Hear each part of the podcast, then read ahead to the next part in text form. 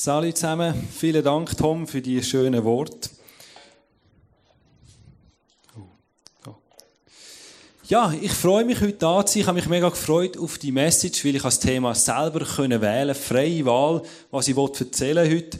Und ähm, das ist für mich cool, weil ich habe gerade etwas, was mich beschäftigt, etwas, was mich so anfangs dem Jahr, mich reingelegt habe, gesagt, es ist mir wichtig, dass ich mit dem Thema mich auseinandersetze. Und zwar habe ich mir so als Jahresziel so ein bisschen festgelegt, dass ich Jesus besser will kennenlernen.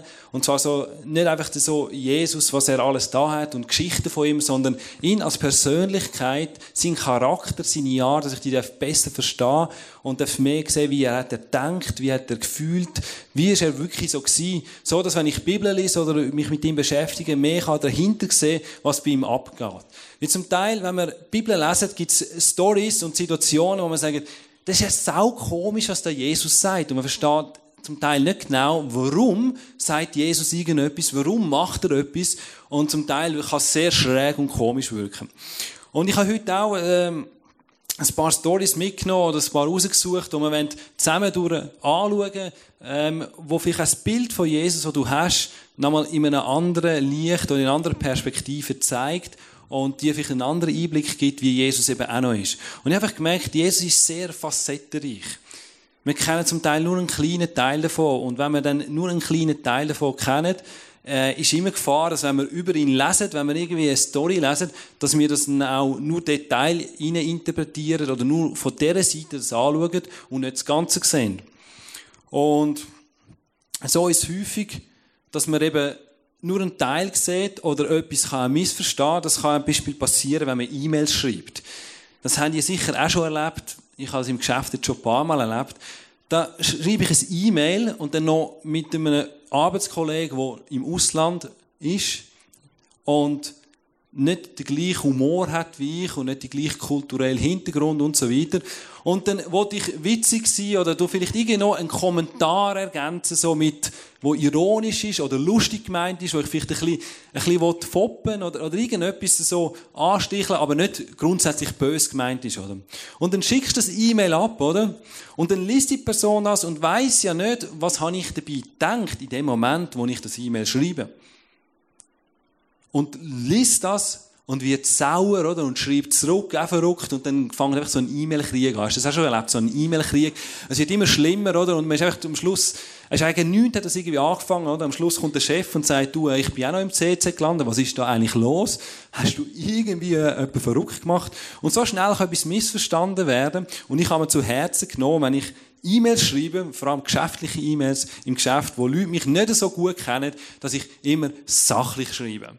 Und einfach auf der sachlichen Ebene und nicht noch Witz und, und Humor oder irgendwie ironische Sachen einbauen, weil es eben schnell kann missverstanden werden, weil die Leute mich vielleicht nicht so gut kennen. Und ich mache das nur bei Leuten, die mich gut kennen, eben, dass es kein Missverständnis gibt. Und so kann es eben auch sein, wenn man Jesus nicht so gut kennt, könnte es eben auch Missverständnis geben, dass wir die Bibel lesen oder uns mit ihm beschäftigen oder ein gewisses Bild hat und ihn dann falsch verstehen in gewissen Situationen. Ich habe das Thema heute, habe ich 200% Jesus genannt. Wieso? Will ich dir gerade erklären. Ist ganz einfach nicht, weil Jesus einfach too much ist und alles überbietet und übertrumpft, was er ist und wie er ist, sondern es ist ganz einfach, weil er 100% Gott ist und 100% Mensch. Jesus ist als Mensch auf die Welt gekommen, er war 100% menschlich, aber er ist 100% Gott. Und darum ist er 200% Jesus. Ganz einfach. Mathematik, genau. Und wir lesen das im Römer 8,3, dass er als Mensch auf die Welt gekommen ist. Römer 8,3, deshalb sandte Gott seinen Sohn zu uns, er wurde Mensch und war wie wir der Macht der Sünden ausgesetzt. Also Jesus ist ganz Mensch ist nicht irgendwie 50, 50, 50 sondern 100, 100, he? Vollgas. Und oftmals, wenn man über Jesus redet, redet man mehr über die 100% göttliche Seite. Das ist die, wo er Wunder tut, wo er Kranke heilt, wo er einfach göttlich ist und alles kann Sturm stillen, Dämonen austreiben, weiß, was Menschen denken und einfach so übernatürlich ist. Das ist so die 100% göttliche Seite an Jesus, das Göttliche. Und das ist so faszinierend, das ist so, so großartig, aber das ist auch so irgendwo so weit weg. Es ist so etwas, ein anderes Level, eine andere Stufe, wie wir sind. Und nachher gibt es die andere Seite, die 100% menschliche Seite von Jesus, wo er war als Mensch. Und über die wird nicht so viel geredet. Meistens. Man redet mehr über die Wunder von Jesus und seine Taten, was er so alles gemacht hat. Aber wie Jesus wirklich war, wie er gefühlt hat, wie er gedacht hat, was ihm abgegangen ist, was er für Witze erzählt hat, über das redet man weniger. Und so wenn wir heute ein bisschen ansatzweise ein bisschen anschauen miteinander, wie Jesus so als Mensch war, was er so durchlebt hat, was er für Emotionen und Gefühle hatte. Und wenn wir das machen dann müssen wir natürlich auch mal dort anfangen, wo wo er entstanden worden ist oder wo er wo der Ursprung ist. Und ich weiß nicht, was du für Bilder hast von Jesus. Es ist ja gerade ähm, eine Weihnachtszeit gewesen, und dann hat man ja so Krippenbilder äh, von der Krippe mit dem Jesusbaby und es ist alles so eine Harmonie und so schön und ich habe da auch so zwei Bilder mitgebracht, zum Beispiel so, das sind so Künstler, die so die Bilder von Jesus malen, Jesus als Baby, es scheint, es leuchtet, es ist so heilig und so glänzig, so ein perfektes Baby, so ein super Baby, wo wahrscheinlich nie in die Windel kackt, wo äh, nie irgendwie rülpst, wo nie schreit, wo einfach gerade perfekt ist, von Anfang an makellos, oder? Das ist doch ein bisschen das Bild, das man hat, wie Jesus geboren worden ist. Und an der Weihnachten stellt man seine Krippen auf, wir haben auch eine, so eine Spielkrippe, und unsere kleinste Tochter, Diana, die hat immer das Jesusbaby ins Maul genommen und hat es essen Und ähm, ich weiß nicht genau, wie ich das interpretieren soll oder wie das zu verstehen ist, aber eben. Man hat seine Krippen. Und die Krippen, die sind meistens sehr herzig und geben immer so das Gefühl, und auch die Weihnachtszeit ist das Gefühl von, von Frieden, von Geborgenheit, von Ruhe, von einfach der schönen Atmosphäre, da ist noch einer am Flöteln, oder? Und die Tierli sind all da und schauen zu und, und das Kühli schaut nett und es ist alles schön, sauber und friedlich. Aber wenn wir jetzt mal in die Geschichte gehen und von der Bibel her schauen, ja, wie ist denn das wirklich gewesen, dann äh, ist das ein bisschen ein anderes Bild. Es fängt nur schon damit an, Maria ist verlobt mit dem Josef. Das ist äh, gut so, aber was nicht so gut eigentlich ist, dass sie plötzlich schwanger ist. Und ich weiß nicht, wie, wie du es würdest jetzt finden. Wir haben da ja, glaube ich, ein paar Verlobte. Wer ist da ihnen alles verlobt? Ja, einige eben Mark Neimann, der Alex und Karen, der Flo. Und ihr seid verlobt, oder? Und ich meine, wie ist, wenn jetzt zum Beispiel plötzlich Karen mit einem Buch daherkommt? Ich meine, was würden wir denken über Karin und Alex? Wir würden denken, dass sie Sex haben vor der Ehe, oder? Ganz einfach. Das ist heute nichts Spezielles ja eigentlich so in dieser Welt, wenn das so ist. Aber wenn natürlich der Alex noch würde sagen, du, ich bin es nicht gewesen. Ich habe nichts gemacht. Dann würden unsere Gedanken vom Alex weggehen und sagen, er ist unschuldig. Karin, kannst du uns das mal erklären, wie das genau passiert ist. Und wenn dann Karin würde sagen, ja, es ist so, es ist eben niemand von dieser Welt, sondern Gottes Kraft ist gekommen, dann wäre es schon eine sehr spezielle Geschichte, die sie da würde uns erzählen, oder so. Ja, kannst schon sagen, gell, würde mir wahrscheinlich denken. Ist ja schon okay, wenn du es jetzt uns sagst, aber so etwas musst du uns nicht erzählen. Und so hat sich Maria und Josef gefühlt, oder? So mal eine Situation, wahrscheinlich kein Mensch verstanden hat auf der Erde, oder? Und wo sehr lustig oder komisch halt war. Ah, lustig weniger, aber einfach komisch und speziell. Und heute ist das vielleicht nicht so gefährlich, wenn du plötzlich äh, einen Bauch hast und schwanger bist. Aber zu dieser Zeit ist das nicht so easy gewesen, weil nach jüdischem Gesetz, nach dem Alten Testament, hat man Frauen, die außerhalb von der Ehe Sex haben, hat man können steinigen. Also, Maria ist schon in einer gefährlichen Situation hinein Das Ganze, wie das gekommen ist, dass Maria einfach von der Kraft von Gott schwanger ist, ist nicht gerade so eine einfache Situation gewesen. Dann sind sie ja äh, auf Bethlehem gereist mit dem Eseli, eine schwangere Frau auf dem Eseli. Ich stelle mir das immer so lustig vor, weil eine schwangere Frau muss alle halbe Stunde aufs WC, wie die Reise so ist, und wenn auf dem Eseli was noch, noch rüttelt, oder? Wie das so ist, und ihm sagt, Josef, warte schnell, ich muss mal. Und sicher nicht eine lustige Reise, oder? So in dieser Situation. Und dann gehen sie in einen Stall gebären. Und eben jetzt kommen die Krippenbilder in den Sinn. Ein Stall, es ist eine schöne Harmonie, es glänzt, es leuchtet. Aber bist du schon mal in einem Stall übernachten? Wer hat das schon mal gemacht? Also in einem Stall, nicht mit Kühen drin, ohne Heu. Ja, schon wieder niemand. Wir haben, also ich habe das einmal erlebt im Militär. Wir haben draussen schlafen. Also nicht wollen, wir haben müssen. Die beste Armee der Welt hat eine Übung gemacht, draussen im Wald schlafen.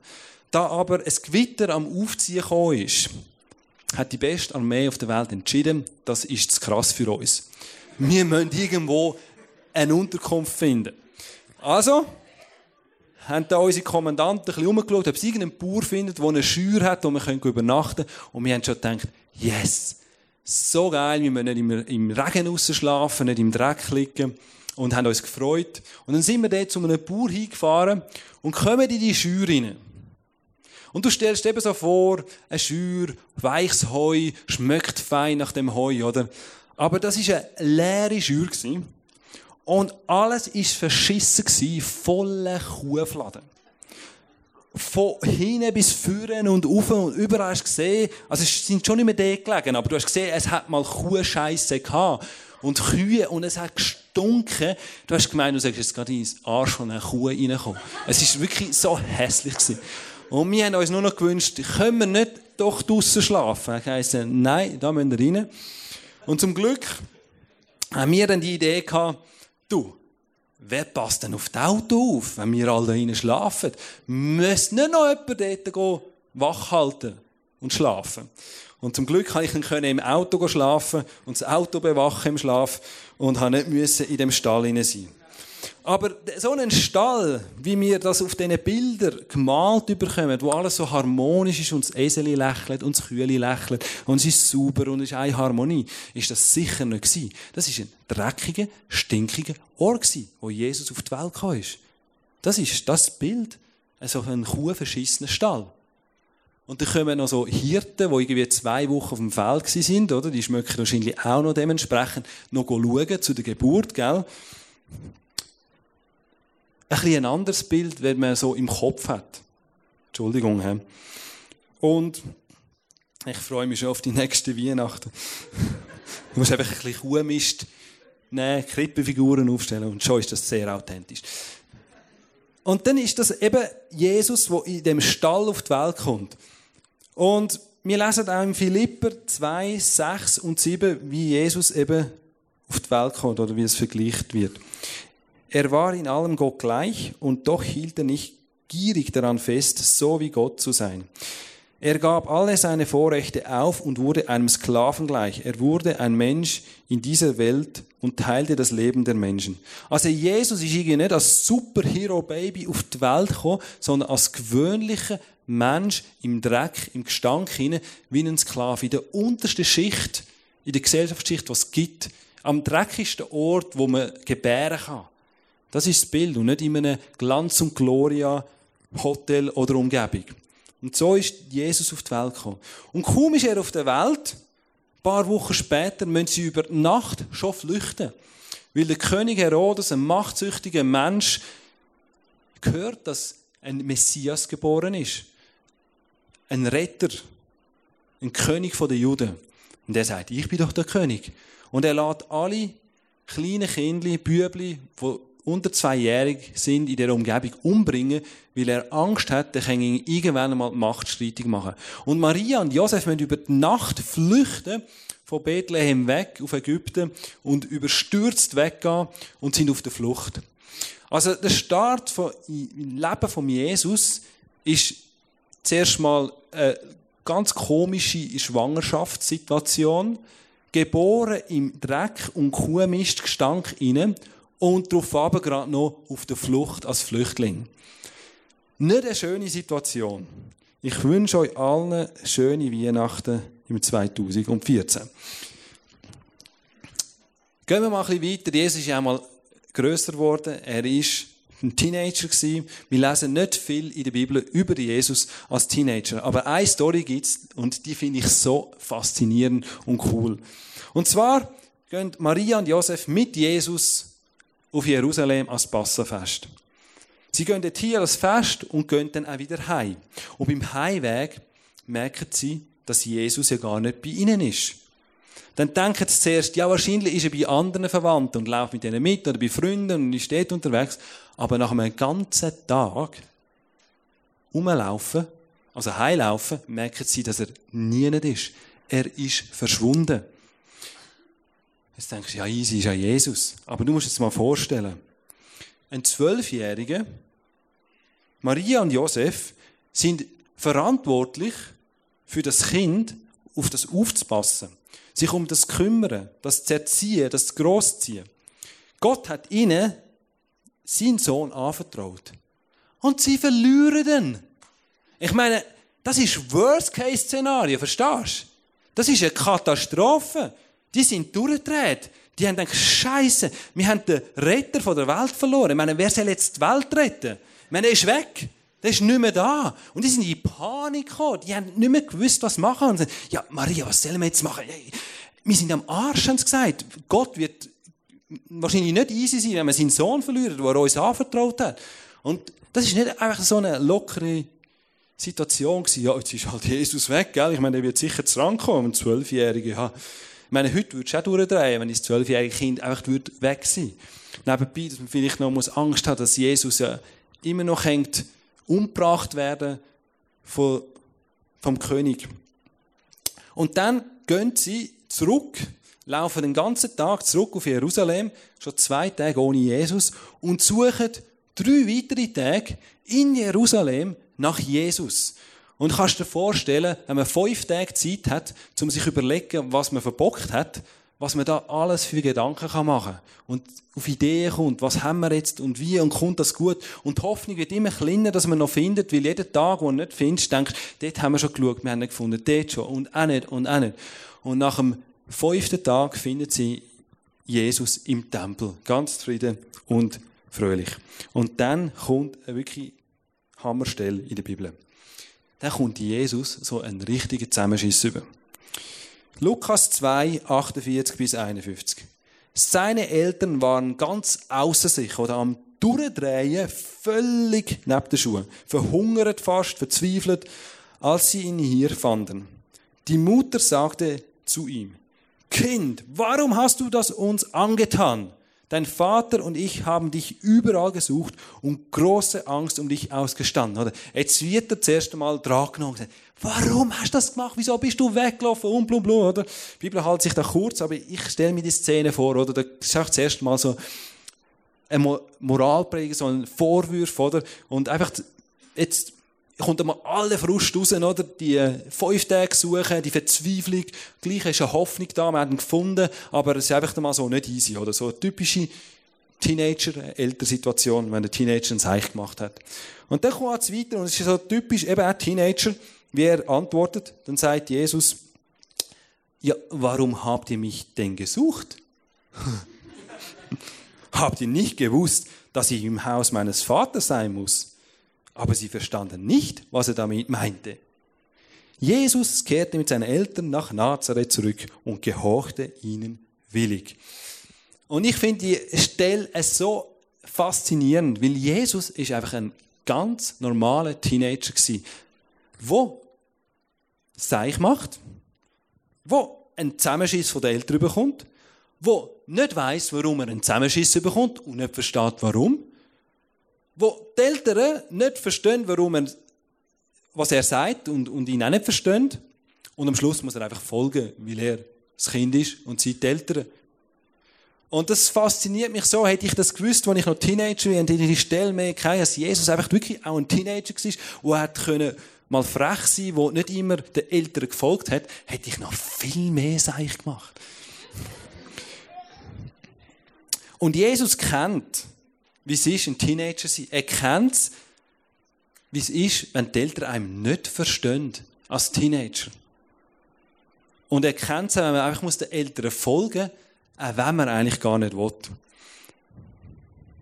So viel zu seinen Teenagerjahren. Mehr lesen wir halt leider nicht über ihn. Ist sicher auch spannend, was er sonst noch so gepostet hat.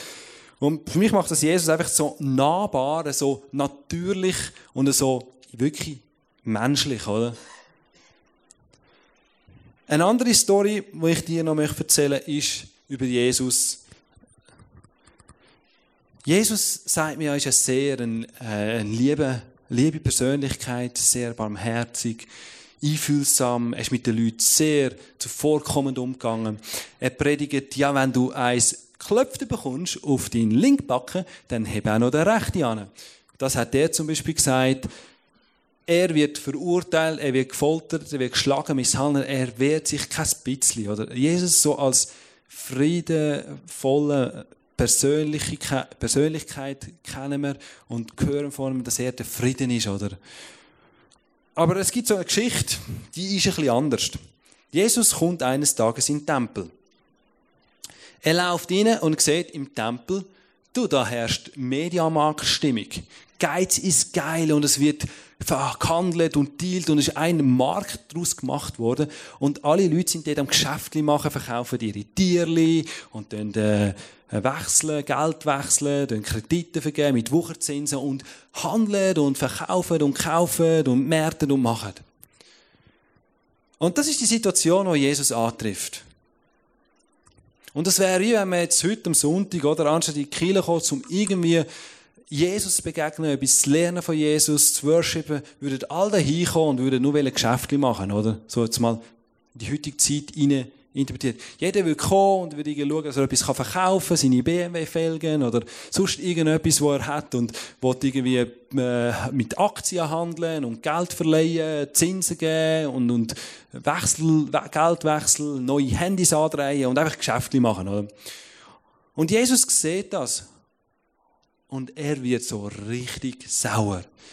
Weil der Tempel ist ein Ort, wo man Gott soll begegnen Ist ein Ort, wo es um Beziehung zwischen Mensch und Gott geht. Ist ein Ort, wo man mal still sein wo es nicht um Geschäft geht, sondern ums Herz. Wo man die Möglichkeit hat, den Gott besser kennenzulernen, dass Gott kann ins Leben reden und man darf ihn hören, ihn erleben. Und in dem Tempel wird einfach nur Business gemacht. Und das macht ihn so sauer. Er wird so verrückt. Unglaublich. Nicht ein bisschen. Er das ist aber nicht so nett, was die da machen. Das finde ich jetzt nicht so lässig, sondern er wird richtig sauer. Aber Jesus behaltet sich unter Kontrolle. Im Gegensatz zu mir, wenn ich richtig sauer wird, dann flippe ich einfach aus, drehe durch und schreie um. Aber Jesus bleibt ganz ruhig. Und er macht sich einen Plan. Und wie der MacGyver überlegt sich, ich brauche zuerst eine Waffe. Ich kenne MacGyver, oder? So, äh. Ich kenne ihn nicht. Wer kennt den MacGyver? Ja. Die Hälfte. Der MacGyver, der baut sich immer aus allem eine Waffe. Wenn er irgendeine Situation ist und muss irgendwie etwas, seine Feinde besiegen oder sich rauskämpfen. Und so ist auch Jesus, er ist in einer Situation, er sagt, jetzt ziehe ich in den Krieg. Jetzt greife ich durch. Und er geht MacGyver-mässig, sucht sich, wo hat so etwas zum Waffen machen. Und geht und bastelt sich in aller Ruhe. Muss man vorstellen, er ist so sauer, aber macht in aller Ruhe, knüpft er sich eine Peitsche. So MacGyver-mässig. Und mit seiner MacGyver-mässigen Peitsche geht er in den Tempel rein. Und alle sind da so mit Business beschäftigt und in sich hinein klopft er mal so richtig durch, oder? Und treibt all die Viecher aus dem Tempel durch raus und rührt alle raus. Und ich meine, das sind wahrscheinlich hunderte von Leuten, die dort rein sind und Geschäfte machen sind, Business am machen sind. Und er geht rein und rührt die raus, jagt die raus, macht ihnen Angst und sagt, so, jetzt fertig, ihr verschwindet und rührt diesen Wechsler da mit diesen Geldwechsler, wo, wo da am Tisch sitzen, die Tische um und Münzen fliegen umeinander und rollen die Spalt ab von, von den Steinen und die Leute drehen durch, oder? Ihr Geld fliegt davon, die Tiere rennen davon und, und der Mann da, der dreht durch, oder? Haben das Gefühl und macht ihnen Angst und keiner wagt es, Jesus irgendwie zu stoppen. Also der muss da haben, musst du mal vorstellen, wenn jetzt wir alle da rein wären und irgendwie beschäftigt wären, dann kommt einer und schafft es, dass wir alle rausrennen, in Panik. Ich meine, das ist nicht eine easy Situation. Ich würde gerne das Bild mal sehen. Wirklich, wie das war. Und Jesus rührt die aus und sagt, äh, so nicht. Jesus greift durch. Jesus ist nicht der Liebe in dem Moment. Der Nette. Sondern er ist knallhart und räumt auf und sagt, so goes it's not. He? Also Jesus kann verrückt werden und konsequent durchgreifen. Auch eine Seite, die sehr menschlich ist, wo wir auch kennen, wenn wir verrückt werden, oder? Und das tut mir gut, das zu wissen, weil ich denke, ich, ich darf nicht, nicht zu tough sein, aber siehst, es gibt noch eine andere Liga. Es gibt noch andere Sachen über Jesus. Wir können jetzt den ganzen Abend füllen und stundenlang darüber reden. Ein paar Sachen noch. Vielleicht. Jesus ist zum Beispiel auch erschöpft gewesen. Wir lesen in der Bibel, wie Jesus zum Teil müde war und genug hatte von den Leuten, die um ihn herum waren. Und gesagt, jetzt brauche ich Ruhe, jetzt brauche ich Abstand. Er sagt sogar einem einer, der heilt, wo, wo, wo, wo er heilt, erzählt das niemandem, sagt niemandem, dass ich dich geheilt habe, weil er einfach mal hat Ruhe haben und nicht wieder wollen, dass alle Paparazzi zu ihm kommen und, und ihn umstürmen und er nicht einmal zum Essen kommt. Einmal sagt er, komm jetzt mit seinen Jüngern, jetzt gehen wir, wir haben noch nicht einmal gegessen, jetzt gehen wir mal wieder etwas fressen, mal, wir verhungern fast. Und Jesus hat ganz typische menschliche Bedürfnisse, die er hat gestillt haben. Wo Johannes, der Täufer, der ihn getauft hat, äh, geköpft worden ist, ermordet wird und Jesus das erfahrt, geht Jesus, lesen wir in der Bibel, zieht er sich zurück und hat allein sein. Also Jesus hat in dieser Situation, wo er gehört, was für Übel und Böses da, da worden ist von der Regierung, hat er gesagt, jetzt muss ich mal Abstand haben, Moment. Und hat sich zurückgezogen. Ganzes natürliches Gefühl, äh, eine Situation, wo man sagt, ja, logisch. Er ist nicht immer voll an, auf Touren gewesen und hat immer Vollgas gegeben. Er hat mal Ruhe gebraucht, er hat mal Schlaf braucht, er hätte mal essen, er hätte mal trinken und einfach auch relaxen. Jesus war viel auf der Flucht er war ein Gejagter Es gibt Stellen, wo er, er musste flüchten von den Leuten, die ihn umbringen wollten. Und er ist davon gelaufen, er hat sich versteckt, er hat eine Stadt gemieden, ist nicht dorthin gegangen. Also Jesus hat dann nicht einfach sein Leben so riskiert. Ich meine, er ist der Sohn von Gott Er hat gewusst, er wird am Kreuz sterben. Aber gleich hat er sich aus gewissen Konfrontationen wieder rausgenommen und ist weggelaufen. Und er hat gesagt, dort gehe ich nicht mehr hin, dort wollen sie mich umbringen. Und hat den Ort gemieden. Also er hat auch eine gewisse Vorsicht gewaltet und nicht einfach sein Leben sinnlos oder ähm, gedankenlos aufs Spiel gesetzt, sondern er ist sehr überlegt er ist sehr strategisch vorgegangen, er ist so richtig ähm, Guerillakrieger gsi, wo, wo sich müssen verstecken, hat ein Katz- und Maus-Spiel gegen die, die ihn haben umbringen hat er geschaut, wo ist es sicher, wo kann ich hingehen, wo kann ich am effektivsten sein, wo hat es Leute, die mich unterstützen. Also Jesus, sein Leben ist sehr spannend gewesen, aber auch sehr gefährlich, sehr ähm, intensiv, wie er da gelebt hat auf der Erde. Und jetzt kann man sich fragen, ja, warum tut sich ein Gott das an?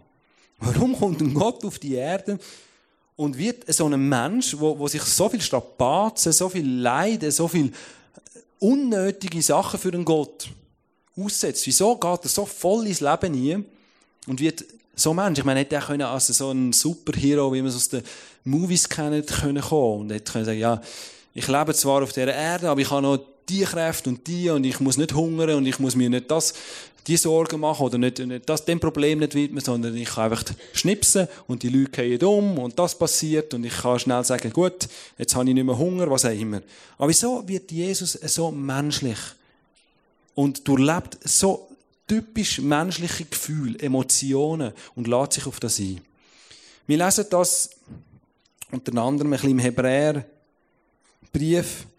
Im Hebräerbrief tut der Verfasser schreibt darüber, wie Jesus ist und nimmt das Bild vom hohen Priester, wo ja stellvertretend fürs Volk vor Gott eigentlich die Anliegen vom Volk bringt oder für, fürs Volk einsteht. Und die Position hat Jesus eingenommen. Und dort lesen wir Hebräer 4, Vers 14 und dann noch Kapitel 5, Vers 2 folgendes. Doch er gehört nicht zu denen, die unsere Schwächen nicht verstehen und zu keinem Mitleid fähig sind. Jesus Christus musste mit denselben Versuchungen kämpfen wie wir, doch im Gegensatz zu uns hat er nie gesündigt. Und weil er selbst ein Mensch ist mit all seinen Schwächen, kann er die Menschen verstehen. Also Jesus als Mensch hat die gleichen Sachen durchlebt wie wir. Auch durchlebt in unserem Leben. Jesus kennt, wie es ist, Mensch zu sein. Jesus kennt es und versteht es. Wie es ist, ein Mensch zu sein, der durch schwierige Situationen durchgeht, der Gefühle hat, Emotionen hat. Und das ist der Grund, wieso Jesus als Mensch auf die Erde kommt, im Dreck geboren ist, worden, in der Unterschicht aufgewachsen ist, ein Gejagter war, hat Hunger haben, Durst haben, verfolgt worden ist. Er ist gekommen, um uns näher sein. Er ist gekommen, um uns zu begegnen. Und wenn ich weiss, Jesus hat das Gleiche durchgemacht wie ich, dann gibt mir das eine Nähe zu ihm. Dann gibt mir das Vertrauen zu ihm. Dann weiß ich, er versteht mich. Und Jesus ist wie aus seinem Reich oben runtergekommen. Und er gesagt, ich gehe zu den Menschen. Ich gehe zu den Menschen und teile das Leben mit ihnen. Und so verstehe ich ihre Angst. Jesus weiß, weiß, wie es ist, wenn man Angst hat. Er versteht die Angst der Menschen, wie er selber auch Angst gehabt. Und ich kann sagen, ich weiß, wie das Gefühl ist, wenn man Angst hat. Ich weiß, wie das Gefühl ist, wenn man einsam ist, wenn alle einem verlassen. Ich weiß, wie es ist, wenn man ungerecht behandelt wird. Ich weiß, wie es ist, wenn man ein Teenager ist und die Eltern einem nicht verstehen. Jesus ist aber auf die Erde, um uns zu verstehen, um uns näher zu sein. Und er kennt Angst, er kennt Schmerz, er kennt, wie es ist, wenn man ausgrenzt wird, wenn alle auf einem zeigen. Er kennt das Gefühl von, von dem Schmerz und was das auslöst. Jesus kennt und weiß, wenn man müde, erschöpft ist, wenn man nicht mehr mag. Und wenn man mal Ruhe braucht und sagt, ich habe genug von all diesen Leuten, jetzt muss ich einfach mal eine Pause haben. Er kann das nachvollziehen. Er hat Verständnis für das. Jesus kennt, wenn man Hunger hat und muss in McDonald's gehen. Er weiß, wie es ist, wenn man ungerecht behandelt wird. Wenn es unfair ist im Leben. Weil bei ihm ist er auch nicht fair umgegangen. Er kennt das Gefühl von dieser Ungerechtigkeit. Jesus kennt es, wenn man abgelehnt wird. Wenn man betrogen wird. Er kann jede Situation nachvollziehen, wenn Betrug in einer Beziehung passiert. Er weiß, wie das ist, weil er ist auch betrogen worden. Jesus kennt Einsamkeit. Er weiß, wie es ist, wenn man einsam ist. Und das Gefühl, es ist niemand mehr da. Niemand unterstützt einem. Niemand steht einem an Seite. Jesus versteht dich. Und er steht zu dir. Jesus kennt Freude, kennt Traurigkeit, er kennt alles, was wir irgendwie können erleben, erfahren, hat er auch erfahren, hat er auch erlebt, hat er durchgemacht. Er hat einfach im Gegensatz zu uns in dem Innen nie irgendwie gesündigt, nie einen Fehler gemacht oder falsch gehandelt, aber er kennt all die Gefühle. Und das gibt mir so eine Nähe zu ihm, wenn ich weiß, der Gott ist auf die Erde gekommen. Er ist selber so geworden, wie wir sind. Er hat all das, was wir erlebt haben, hat er auch durchlebt. Und er versteht, es ist, Mensch zu sein. Er kennt Scheißsituationen. Er kennt aber auch gute Situationen und kann sich auch mitfreuen. Und der Schritt, wo Jesus auf uns zugemacht hat, dass er zu uns kommt und sagt, ich kenne all das. Ich weiß, wie du dich fühlst. Das ist die Beziehung, wo er möchte haben zu uns. Für das hat er es gemacht, dass er uns näher sein kann. Und meine Frage ist, wie reagierst du auf das? Wie reagierst du darauf, dass Jesus sagt, hey, ich bin zu dir gekommen. Ich bin geworden wie du. Ich habe gefühlt wie du. Ich habe erlebt wie du. Zum dir näher sein. Ich bin zu euch Menschen gekommen, um mit euch zusammen zu sein. Und ich möchte euch helfen in eurer Situation. Ich verstehe, wie du dich fühlst. Und Jesus möchte teilhaben an deinem Leben. Und zwar in jedem Bereich von deinem Leben. Er möchte dein Seelsorger sein. Dein Berater, dein Freund. Weil er weiß, wie es ist, weil er das auch durchlebt hat. Und wenn es einem irgendwie schlecht geht oder man hat eine schlimme Situation erlebt und man findet irgendeinen Menschen, der das auch erlebt hat, dann gibt es eine brutale Verbundenheit. Man weiß, die Person versteht mich. Die weiß, von was sie redet. Die kann mir am ehesten helfen. Und genau so ist es bei Jesus. Weil er das alles erlebt hat, weil er das alles kennt, ist der, der uns am meisten helfen kann in diesen Situationen.